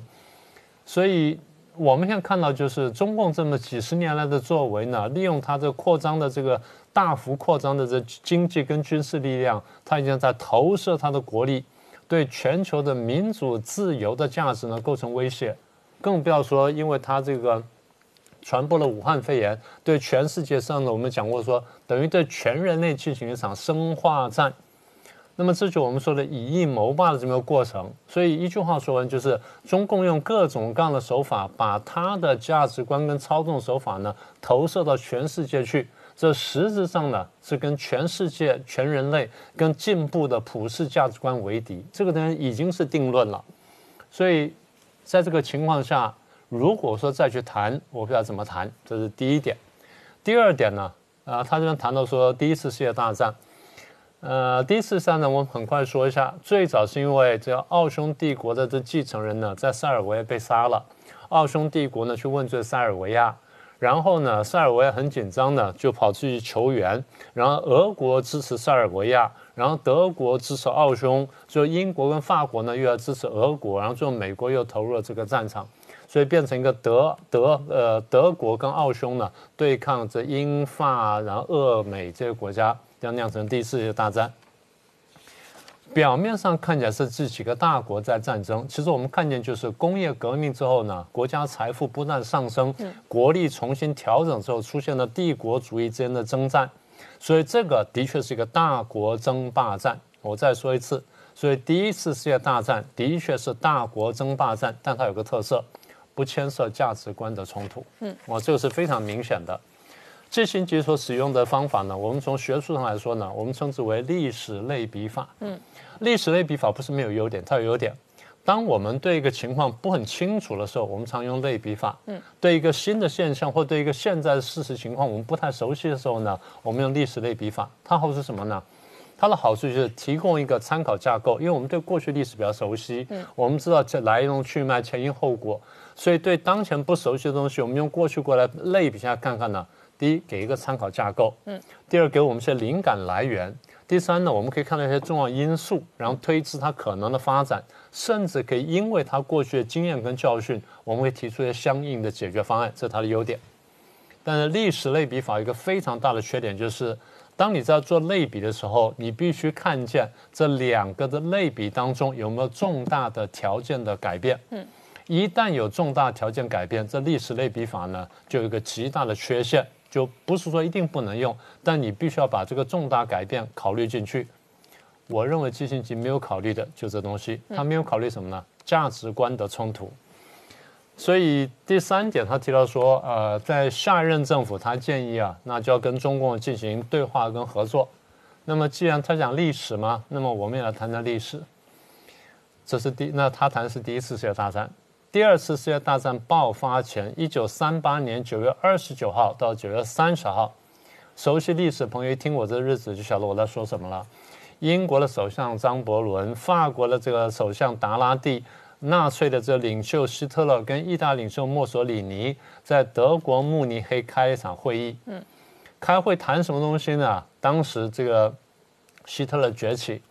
他说捷克里面很多地方呢也是讲德语的，也是我们德意志人，所以呢，因为他们在那边受到压迫，所以我想把它收入保护。那这样子大家看行不行？英法呢看见希特勒的崛起，担心战争。所以说，那好吧，那我们就把这个捷克这地方割给你，那地方就是有名的苏台德区。嗯，这东西呢，就世界上臭名昭彰的叫慕尼黑协定。所以牺牲了一个完全不在场的捷克，牺牲了这个穆，呃，牺牲了这个苏台德区。而张伯伦出来之后，擦了汗，跟这个记者说：“我们今天呢，为世界争取到了和平。”嗯，基辛吉跟尼克森当年呢，为了对抗苏联，去拉拢中共。当时已经很多人批评说你是一个绥靖政策，嗯，你没有把中共跟苏共苏联呢等量齐观，你去拉一个打一个，那你说你说拉左打右，那很勉强，我们接受了。但是大家看看后来有没有产生效果？效果并不大，因为后来基辛格为这个事情呢，在国会里面三番五次的被这个国务员质询说，那你的政策到底有没有效果？后来发现效果并不大。那最后对苏联的产生效果是谁呢？是雷根。嗯，雷根用什么手法去对付呢？第一，我跟你对话，我用我跟你对话去谈谈什么呢？谈如何削减核武了，削减这个，削减那个。那么苏联方面因为领于这个美国的这个军事力量，也领于美国的这个财政压力，因为他这个军备竞赛要花很大的钱，所以领于他的财政压力。那好，那勉强同意了。但雷根呢，不只是用靠对话。雷根靠实力进行对话。雷根说：“那我要建军，我的军事力量强大到一定程度的时候，你才会愿意来谈。”嗯，那最后才产生效果了。所以后来虽然苏联的这些国家呢倒的时候，美国的总统呢是老布希，可是全世界人，尤其是美国人都把苏联倒台的功劳不是算在老布希头上，算在雷根头上。嗯，这是非常清楚。那么今天我们也看到，苏联瓦解之后呢，中共慢慢崛起。那美国人自己也承认，是相当程度呢，我美国人自己养起来的。嗯。然后川普现在看见这个问题呢，他说我要就效法雷根，我要实力加上对话。对话就是我跟你谈，我进行贸易协定，即便你中间翻了案什么等等，把一百五十页全改了，没关系，我再来谈。但在谈的过程当中，我是有实力的。一个实力就是我用关税制裁你，我用关税武器。第二就是我也开始建军。好，那现在我们要问的问题是：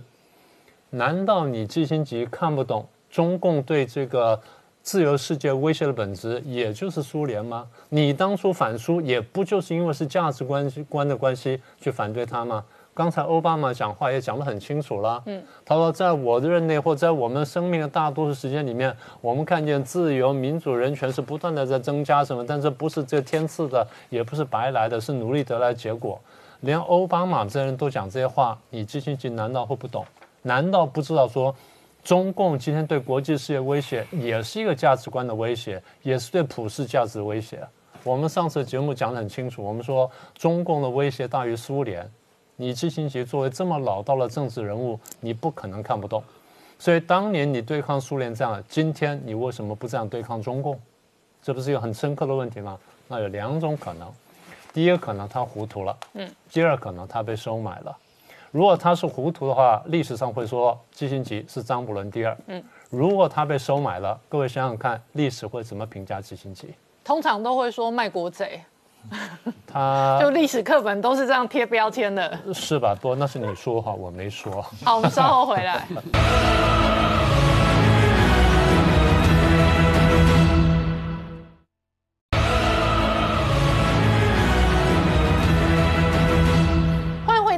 向前看的节目现场，我们今天聊的是哦，川普明天哦，在 APEC 的数位视讯平台上面可能穿席同会或者同框，那全世界都睁大眼睛看这一场美中的霸权战争。那老王。这个我们也特别讲到。本周 RCEP 正式开张，可是呢，不玩 RCEP 两个国家哦，股票都创新高，一个是台湾，一个是印度。那事实上，台湾跟印度供应链背后的老大哥都是老美。对，都是老美嘛，所以那你其实老老美也没加入啊，对不对？所以就大家都哎，所以你可以发现它是自成一区啦。所以我们有后来有很多财经大佬，很多的这个产业大佬就有出来讲说啊。其实啊，这个没有加入这个组织的想象的冲击啊，没有你想象那么大了啊。这是怎么产业界大佬出来讲话？那我们直接看昨天习近平在这个 APEC 演说，他说中国不寻求脱钩哈，那他不会呢想要去做一个这个什么叫小圈子哦。你有没有发现这个习主席最近的谈话都在跟大家讲说，我们其实改革开放国家，我们没有要跟你脱钩啊，我们没有要做小圈子啊。那其实要讲给大家听的，因为他家他发现了大家都在跟你脱钩，大家都在跟你玩小圈子哦，所以不是你要不要玩，是人家都现在要跟你玩，所以他在做这样的谈话。如果你可以发现，近期我们在节目上有讲过很多次他的谈话，大概都不离这个主轴啊，而且他都会跟大家跟大家讲说，我们是不走那个偏锋偏路的哈，然后我们是要强调是整个全球一起的，我们不走单边贸易主单边的贸易主义的哈，所以他其实在就是一直在对着美国来喊话，那也对着这一波大家从中国迁徙的这种移动潮啊来做喊话，心脏喊话。那我们可以直接看到这个印度的这个，我们知道他的总理啊莫迪啊，其实是非常猛啊哈，他在这个最近我们有所谓的金砖国家的峰会嘛哈，我们昨天也谈到。这个问题，他说什么呢？他告诉大家说，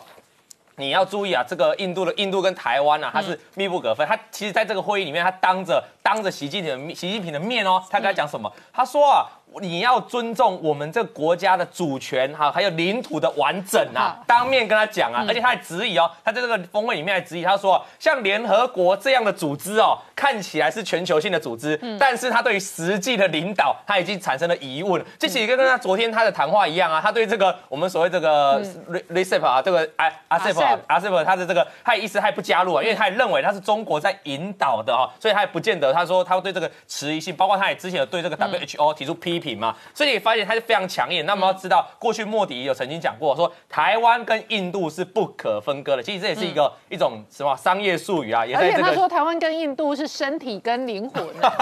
要人肉合一哦。其实他也很是来招商啊。他在跟台湾的所谓的电子业讲说，来啦，来这边啊，我们是不可分割的。所以。我们可以看得很清楚，它就是一个明显的抗中，然后护台、永台了哈。那我们来看呢，它这样做的结果，你说你这样抗中啊？因为我们知道前几个月爆发了四十五年来最大的冲突啊，对它到底有没有什么实质性的影响？我们直接看股市就好，因为说股市是经济的橱窗啊。你可以发现，印度股市在最近的六个月，也就半年以来哦，是全球是没没听错，全球股市涨幅第一名的，涨了四十七个 percent 嘛。哈，我们这个节目包括关姐一直看好这个印度股市嘛，它的确也是在创新高啊。那另外就罗素两千是美国的。中小型股啊，另外韩国股市啊，我们这个都是其他国家，我们注意看有一个很亮眼，哎，好像跟我们有关系，叫台湾加权指数啊，哎。近半年来居然涨幅有二十八个 percent 哦，所以你说我们的台股是近半年来哦，全球股市表现第六名，对，印度是第一名，是没错，这两个都是 ASEP 孤儿，是，对对都没有，我们都被排挤。啊。对，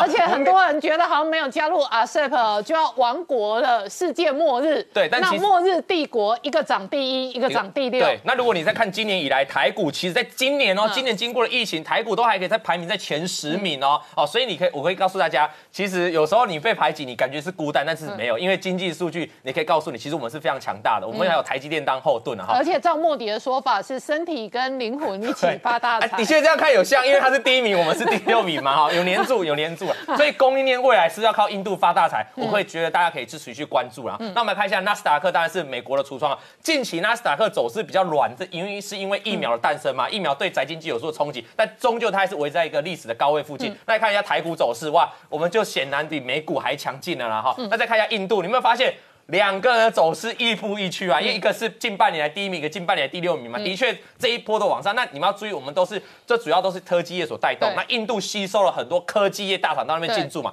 也许 maybe 它这只是刚开始哦，嗯，比如说未来，因为很多科技还没开始实际量产，我看到很多现在是刚签厂嘛，哈，最近半年开讲，未来明年后年的产能开出来之后，其实对于印度的整个 GDP 会对印度的经济才会有更大的帮助。我觉得好，老王，我们重新描述，台湾现在已经是全世界众所周知的半导体的大国，对，而且是大国，从竹科哦玩到这个中科，玩到南科，然后生产基地哦从北到南，所以台湾哦主核心基地是半导体基地，那周边。还有很多 IT 相关的基地，然后印度现在抢一大堆生意，汽车制造业它抢，对，然后传统的工业哦，呃这个钢铁制造业它抢对，然后它现在已经在抢电子五哥。对，我阅读到过去一年最多前往。印度设厂，而且开产能，而且出货的，就是台湾的电子五哥组装厂对，。组装厂，所以我我想跟大家讲，我们跟印度是印度是一起进步，因为我们的产业不不不不同，你知道吗？但是印度会打到谁的产业？会打到劳力密集的中国过去的组装厂。你可以发现，组装厂移动速度是最快，直接往印度板块去动了哈。那刚才关姐有提到我们台湾半导体的这个，其实前一阵子任正非也说，他要如果人要讲全球半导体第一名，就是在我们台湾嘛哈。所以台湾有这样验盾，那如果台湾的高科技再搭配我们过去在组装厂，再从中国移到这个印度，我觉得这一条龙串起来是蛮恐怖的，蛮惊人的哦。那最近跟大家讲哈，我们刚才一直谈到供应链移出中国嘛哈。如果、啊、现在有这个专家预测了啊，如果未来哈、如果像比如说明年开始，如果超过三成的供应链从中国里面撤出啊，他认为当你的供应链有一三十八 percent 的产能撤出的时候，这会造成怎样？其他供应链要跟上，因为就等于说你整个这个聚落要做改变了、他认为中国可能会有雪崩式的移出啊。那今年已经事实上过去大家都讲要去印度啊，可是过去讲了五六年都没有看到明显在动哦，但这一年来哦，明显的在动了。那这动的速度可能快，我们直接看台湾代工厂的布局啊，其实这企业里面很多都是哦，很多都是这个到印度有里面组装厂是很多，那包括像我们的传统产业，刚才提到振兴、丰泰都属于传产嘛哈，那中飞航是相关货柜相关的哈，这个中飞航我们今天节目有讲过，你可以回去看它股价，其实也涨了一大波。其实受惠印度的崛起哦，这些的公司过去那边哦，对他来说，对于短线其实它的都是公司一个正面基本面的帮助。好，我打一个岔哦，组装大厂红海、和硕、人保、伟创是不是全都到齐了？对，全都到齐，而且全都到齐了，它的供应链就会一起到齐，因为它是组装嘛，它要做最后的拼装嘛。然后你再看正新丰泰这一种轮胎，它伺候谁？它伺候电呃电动车或者汽车。对。反正车子要轮胎，对。那为什么这一些轮胎厂跑到印度？对因为印度事实上也要变成汽车制造工厂。是，那中飞航是货柜相关的啊，因为它是未来要出货了嘛，对啊，所以中飞航的股价要涨很多啊，这这这其中印度在复复制二十年前的中国故事、啊。是因为印度我们上次有介绍，它有很多港口，重要的港口哈。那我们再来看一下合作，大概这是新闻，就是合作它也到印度去。我跟你讲，合作就是不不是合作，就是整个代工厂就把印度就当成为过去的中国。现在大家如果有人去了，富士康去了，那你和硕去不去？你也要去嘛？那伟创你去不去？大家都跟着去。所以这个新闻就告诉大家说，很多组装厂都要往前进嘛。那最后告诉大家，红海呢，当然是我们台湾企业当然是多方布局嘛，也不会说就全部重压印度嘛。东南亚我们的新南向这次也在在，比如说红海啊，最近有新闻传出来，它越南的面板厂又开始动工了，那目标产能也是一百万片 LCD 啊。所以以整个来看啊，其实我们台湾的企业哦，或者说过去谁在中国的企业，现在出来第一个优先的可能是到东南亚，那也有可能优先到印度啊。基本上要么还有可能就回来台湾嘛，基本上就是快速迁徙从从中国移出来。这也是为什么呼吁到最早，刚才习近平为什么告诉大家，我们不要搞小圈圈，我们不要走单边贸易，因为他在害怕。好，那我请教一下汪浩大哥，这个在台湾有很多人带风向，好像没有加入 RCEP，台湾要亡国了；没有加入 RCEP 的国家要变成地球大孤儿了。那亚洲有两个国家没有加入 RCEP，一个就是印度，一个就是台湾。这半年来，每天呢、股价拼命涨，印度还第一名。印度事实上涨幅远比台湾凶。我给观众朋友看，老王今天这一张还不是长线的月线。总而言之哦，它跟中国越凶哦，它股价涨得越快。哎，那有没有这么妙的事情啊？事实上，你去看哦，莫迪讲了一个话，他觉得台湾跟印度的关系是身体跟灵活，你要不要灵肉合一？大家可以考虑。但是，印度之于台湾供应链，它的角色非常类似二十年前的中国，而且呢，它也是人口劳动力大国。所有可以在中国执行的工厂跟执行的供应链关系，也很容易在印度执行。所以为什么我几次把印度南方的青奈特区跟深圳特区类比？因为他们有同样的结构、同样的条件，而且莫迪现在卡比北京的政策更快。当年中国是卡比台湾的出口外销的特区，所以呢，哎，他一步到位。莫迪现在也一步到位，来我招商，来我给优惠，然后我这个金融产业出来，我港口弄好出货。所以事实上，整个全球供应链有一个根本性的结构的洗牌。对这个情况，实际上过去呃十年在不断的强化啊。那当然这一两年因为中美贸易战的关系在加速。嗯。那印度的情况呃确实跟中国二十年前甚至呃十年前30年前都都很相像。一个是它当然也是个人口大国，现在跟中国的人口几乎不相上下，但是它的特点是比中国人口年轻对啊。那第二一个，这个呃，印度的，因为有相当部分的人是说英语的啊，有受受过英语的教育，然后他们的这个呃，大量也是提供所谓呃。这个训练很好的、教育很好的软件工程师和这方面的工程技术人员，所以从这一个他的人人才的结构，也是非常有利的啊啊，尤其是这个印度人也是在全世界各地有大量的产业和呃贸易和投资嘛啊，那实际上他们的印贺锦丽的名字虽然是中文，她真正的血统是是印度裔的美国他后代。妈妈是印度裔啊，那所以所以从理论上来说，印度政府吸引外资回流，中间很大一部分也是吸引印度人的资金回流，这跟当年中国吸引华侨、吸引台资、吸引港资回流是一样的概念啊。那所以这个从这个意义上来说，全球产业链的调整啊、本来就是一个呃。呃不可阻挡的趋势，就是一个呃，印度在相对竞争优势方面，啊、确实是在啊、逐渐赶超，特别是对于劳动密集型产业来说，是是赶超这个中国。那对于台资来说，它这种布局当然是全方位的，不光是在印度，也在越南，也在这些其他东南亚国家啊。那呃，我我想这个方面实际上确实没有受到 RCEP 很大的影响，因为 RCEP 它的本质问题是是这样的，就是它是由东协最早提倡的。那东协本来呢是跟啊、中国已经有一些自由贸易协定了，然后东协跟日本跟这个呃南韩也有自由贸易协定，只不过就是现在他把这十十五个国家啊、拉在一起啊，那。主要的目的是为了促进这十五个国家自己内部的贸易，所以相互之间互免一部分的关税嘛啊。但是实际上，你如果仔细研究它的协议的内容的话，它可能没有百分之八十五以上的内容是，只不过是他们相互之间已经现有的啊、自由贸易协议的啊、双边自由贸易协议的一个啊、一个延续啊。那新啊、加入的呃这个呃他们想要新加入的自由贸易协议的部分，特别是在呃服务行业的部分、或者科技行业的部分，他们是要有一个十五年的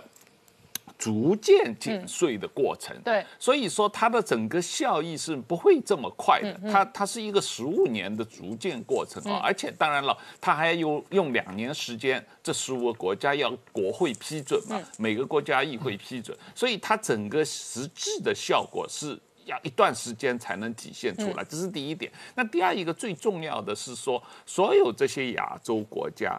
本质上它的内部消费都是不足的。对。它最终的目的生产线、产业链都是为了出口到美国和、和这个欧洲。欧洲，所以从某种意义上，它整个这个动作的目的，只不过是为了它的产业供应链的一个相互之间内部运东西运来运去，呃，比较有帮助啊。但是目的都是去欧美。那关键是，如果台湾有它特殊的产品，欧美也都需要的话，那说老实话，对这些国家，本来我们就不卖到东南亚或者中国，他们内部不是为了吸收我们的产台湾的产品，它台湾的农产品或者台湾的石化产品，呃，实际上。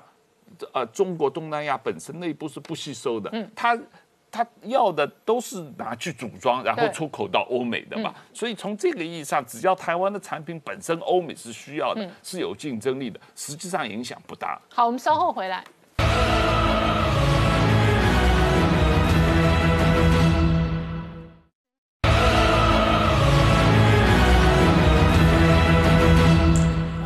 再向前看的节目现场。我们今天聊的是，川普明天哦，可能因为在 APEC 的视讯平台上面跟习近平同框同台，然而接连几天呢，民主党的大佬克林顿跟奥巴马都公开谈论了中国相关的战略。那美国国务院还有全新的报告签字拜登。这是美国国务院在最近发的一个报告，叫做《拆解中国挑战的因素》。嗯，那它揭示了一个新冷战。那么这个中间呢，我们看到川普政府它是不休息的，它不会为大选影响。所以在大选前夜，他发表了《川普论中国》，然后庞佩奥不断在这个中东继续工作，而且发表了对对台湾的这个重要的声明。那么他现在又发表一个新的报告，那么这是川普的这个政策的一个特色。另外呢？另外还有一个历史的连接，我们称为这个叫新肯南报告，因为呢，在一九四六年的时候，这一位乔治肯南揭示了当时苏联说不是只有势力划分，而是美苏之间会进入一个长期的新冷战。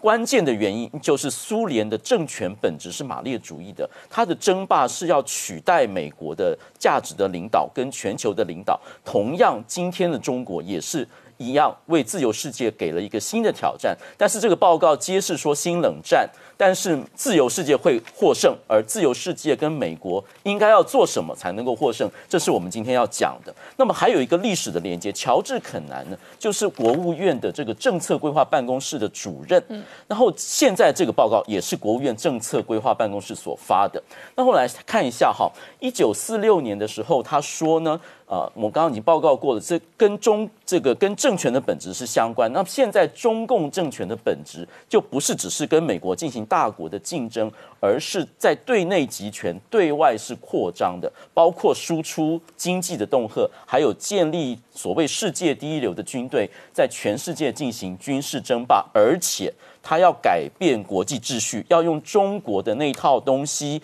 来取代现在的国际秩序，侵入国际组织，然后取代美国的领导地位。因此，美国说我们要跟他对抗。但是这个报告还有一个特点，他特别指出中共政权有哪些弱点。嗯，比如敌人是有弱点的。第一个，他经济有受到非常大的困境，而且他人口老化，人口红利已经不在了，环境受到严重的恶化，然后贪腐横行，而且呢。维稳的花费非常的高，军心其实涣散，人民对军队是没有信任的，领导交班的规则也遭到破坏，政权是不稳的，国际上没有朋友，只有用钱来买。那么这是集权政府的困困境，它越高压，人心就离它越远。那自由世界应该要做什么呢？其实就是强固你的本质，并且调整你现在的作为，强化你的民主跟公民社会，建立美国的军队，然后重整国际秩序。重新检讨你的联盟关系，重新评估国际组织，还有呢，必要时候可以跟中国合作，但是不是季新级那种对话。川普政府的政策其实这个不是空穴来风，这是一以贯之的。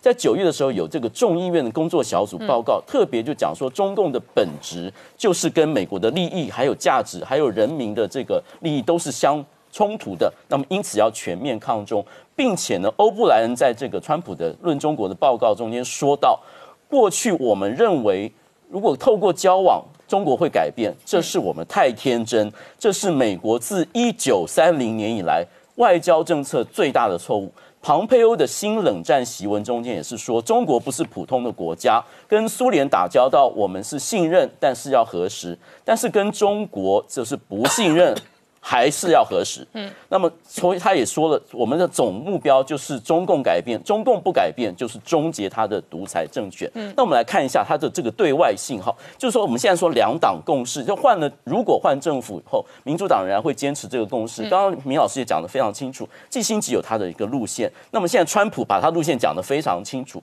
奥巴马也说我们会继续抗中，问题就是。拜登是要走川普路线呢，还是季星级路线？比如说，他在这个对中国的认识上面，是不是有像共和党这个报告中间这么清楚？对于中国的本质有一个非常犀利的这个认定，他的做法如果不用川普的这个做法，他是不是有更好的做法？我们还是要问拜登所谓的把中国让他遵守国际秩序，是要走季星级路线，还是川普路线？好，我们稍后回来。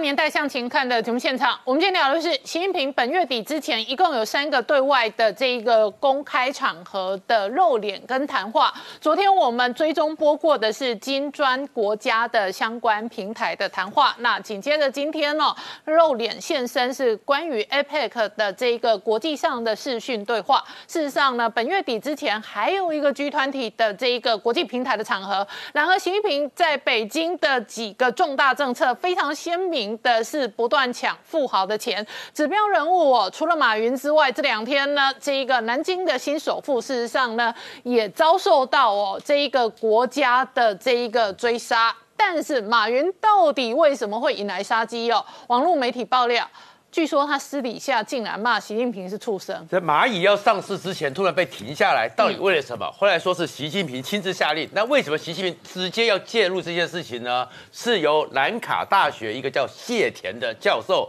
跟网络媒体爆料，来自中共的内参消息是说，因为马云呢选择了蚂蚁上吊，嗯，他竟然去敢直接的私下骂习近平是畜生。那骂了习近平畜生之后，结果在中共这么一个监控的情况之下。被出卖了，被泄露了，所以习近平就非常非常的火大了。这个资讯呢，那个谢田呢，他是跟余茂春一样，都是当年邓小平跟卡特要的第一批中国挑选出来送到美国的留学生。嗯，所以他其实跟中共内部里面海归派或什么关系非常好，所以他能够出来这样指控指证。所以有一定的消息来源，而谢田就分析说，马云呢，他真的是自己呢找自己的麻烦，自己犯下了习近平最不能容忍的滔天大罪。第一个呢，你公开的去呛说现在的监监管单位监管的秩序你不满，你是跟党对坐，你直接去怀疑党的权威，这已经是死罪一条了。第二条是呢，你确确实实的吸了很多私金，可在中国里面对习近平来讲。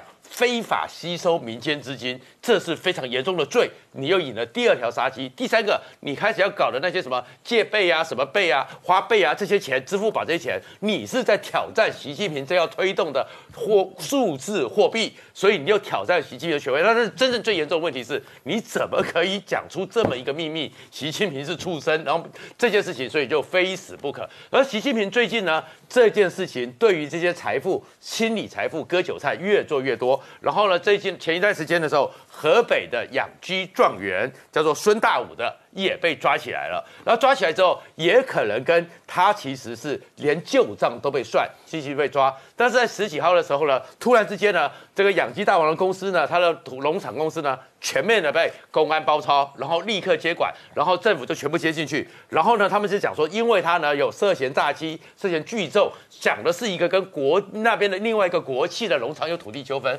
可是后面就发现说不太对，因为他是什么？他前一段时间也写了一篇文章。那篇文章叫做什么？小康社会的建设与难题。嗯，谁是一直讲说他已经完成小康社会的建设？就他说有难题，所以这个时候孙大连在当年的时候就直接因为就是说你非法吸收资金，远害国家权威权威，他当时就被。整个网公司被下架六个月，然后呢，接着呢又说他是非法吸收公众资金，又曾经被判刑四年，而且现在这个整个要抢财富的状况越做越多，所以在那个整个扬州那边，有些人就想说，现在公安单位正在积极的专门调查这些名气，嗯，只要这些名气里面都想要抓个理由，你非法吸收资金，你违法。我就要把你的钱给收进来，叫割韭菜割掉。而且现在习整个习近平不是要求全中国要全面学习吗？学习习近平。所以当你习近平动不动就找个理由把这些民间企业的钱通通收回来之后呢，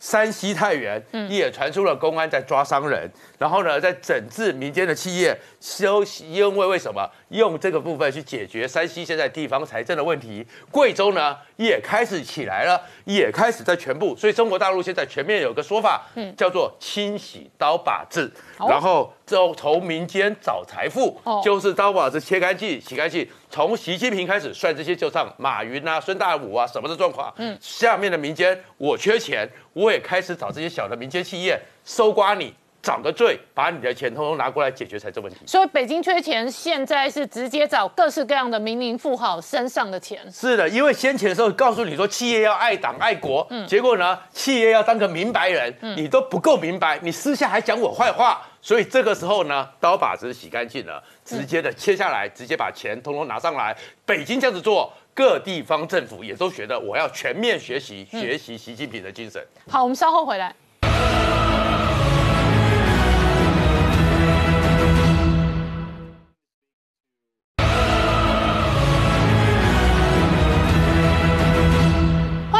欢迎回到年代向前看的节目现场。我们今天聊的是美国内部政治纷扰，而且重新调整对中国政策的时候，中国不断的强化力道宣传爱国、爱党、爱习的战略。可是事实上，在西太平洋上面，一方面美印日澳的联合军演加大了力道，另外一方面呢，这个围堵中国的第一线前锋就是印度。对美日印澳的马拉巴尔军演哈进入第二阶段，那这一次是在这个阿拉伯海哈。那我们先前谈到就是说，这个美国海军部长希望能够成立所谓的第一舰队哈。那我们看到他这个过去六大舰队在全球各大洋主要的一个假想敌，过去是围堵苏联，但是整个情势转变，变成中国的威胁这个威胁啊急剧扩大，所以变成首要假想敌是中国的情况之下，我们看到过去第七舰队它这个下辖的一个辖区非常的大，那中间呃兵力最薄弱的其实就是南海跟印度洋。那在他成立第一舰队之前，打造另外一个前进基地的同时，这时候其实我们看到川普政府过去他的一个策略是先从外交上面。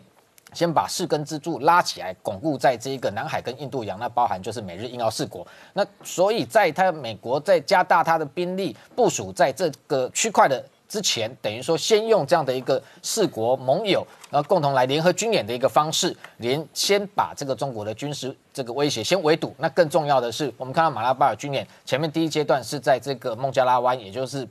马六甲海峡北侧出口，现在是在印度的西南方，等于说是阿拉伯海这个区块。这整个海域过去来讲，其实中国已经默默的在这个地方，透过它的潜舰活动，透过它到这个索马利亚反海盗的一个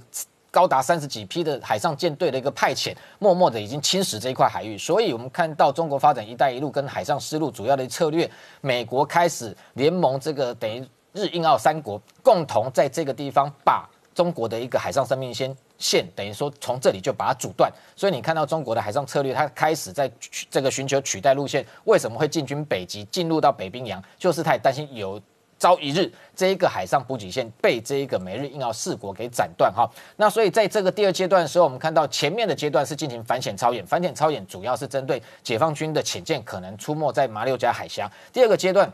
进入到阿拉伯海，美军特别从先前本来呃部署在中东的波斯湾外头的这一支尼米兹航母打击群，拉到印度洋的这个西侧，那等于说联合这个印这个印度军方，它本来有一艘这个叫维克拉马蒂亚号，那这一艘其实就印度文里面的超日王号，那它是属于过去跟苏联这个早期采购的这个基辅级，那上面至少也可以配备二十四架的这个米格二九 K 的这个舰载机，那这个地方。用双航母的一个共同展示哈兵力的一个目的背后，无非是也是告知解放军，这一个海域基本上还是由美印可以联合来控制。因为我们看到，即便解放军不断的在加速扩建它的航母舰队，但是到目前为止，它的辽宁号最远只。能够抵达南海，还是没办法穿越马六甲海峡进入印度洋，所以这个地方双航母的美印的势力绝对还是能够有效控制。那除了美日印澳的军演之外，我们看到，呃，等于中印之间边境最近也传出说有新的一个冲突，但这一波冲突似乎。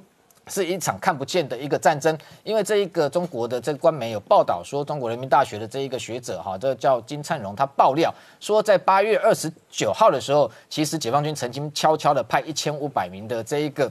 西藏的特种兵，然后前进到班公错湖。先前我们知道说，印度其实拿下了三个重要的一个战术的一个高地，那这三个战术高地，解放军想办法把它夺回来，结果动用的。据他的报道，他的说法是一型这个叫做微波武器。那他说这个微波武器部署在山脚下，然后对着山头发射之后呢，结果导致印度的这个军方发生包含像是头痛、呕吐或者是身体不适，结果就丧失了作战能力，然后悄悄的撤离山头。不过这个说法我是有点质疑哈，因为他可能把微波武器跟所谓的声波武器给搞混了哈。因为波微波武器的确过去中国内部的官媒有报道过、曝光过。它是采用一种这种高功率的毫米的光束波，那这样的一个定向能的武器，它发射其实距离第一个不能太长，第二个它的这一个主要透过这个光束波去产生一个热热度，也就是被攻击的人，你的皮肤会感觉到这个烧灼，它是一个热能的一个攻击。那它基本上过去的确曾经被外传说使用在新疆的震爆上面，那这样的一个武器其实跟对比。这金灿荣他的说法，印度士兵，那印度媒体也有事后事后有类似的报道，说他们的确官兵有所谓头痛呕吐这样的一个症状，基本上反而是另外一种武器的可能性，也就是超音超声波武器或次声波武器哈，那样的一个超声波、次声波武器是利用声波去攻击，而且是我们的人一般的频率是听不到的声音，让你不知不觉中，那透过它的一个这种声波的一个。能量对你进行照射的情况之下，你才会真的发生所谓头痛、呕吐，哦，甚至失去知觉都有可能。那这样的武器其实过去来讲，它基本上叫做这个 LRAD 哈，美军曾经使用在这个海上的反海盗，然后对这种所谓的这一个不明船舰进行这样的一个声波武器攻击，那去逼退它。那同时其实。类似的这一个武器的使用，过去有一个很著名的案例，就是前几年我们发现中国在广州的这个领事馆曾经发生过，他的外交人员陆陆续续有高达二三十个人都发生这个呕吐跟这个甚至脑震荡的状况，结果被迫撤离广州领事馆。那时候外传，就是中共在偷偷的用这种所谓次声波武器，让他不知不觉。的情况之下，等于可以隔墙直接攻击你的这一个脑部。那所以这种这个武器过去，甚至中共官媒曾经报道过，像有一种叫声波加农炮哈，它叫做 DB 两这个二七零零这一型哈。那这个的的确是在近距离可以对敌方进行所谓的声波攻击哈。不过这个做法哈，的确在国际上来讲。还是有非常大的一个人道的争议。不过，就是这解放军他在所谓的这一个进，就避免开火的情况之下，用这样的一个可能相对非人道的武器去攻击印军的可能性的确不低。所以，未来双方在这个地方，我们看到冬天来来的很多地方都已经零下四十度。美军近期提供了一万多套的这种雪地、高山、高海拔作战的特战装备给印度，那等于说双方在这个地方加大兵力部署，相互对峙，然后进一步可能等待这一个春天的时候，进一步相互的一个逼近，这样的一个冲突。未来可能发生。好，今天谢谢大家收看《年代向前看》，也提醒我们忠实观众跟粉丝朋友扫描 QR 码订阅《年代向前看》YouTube 官方频道。订阅之后，也欢迎大家按下小铃铛，并且开启全部通知，这样频道上每一次更新全新的影片都会完整的通知订户。谢谢大家收看，谢谢。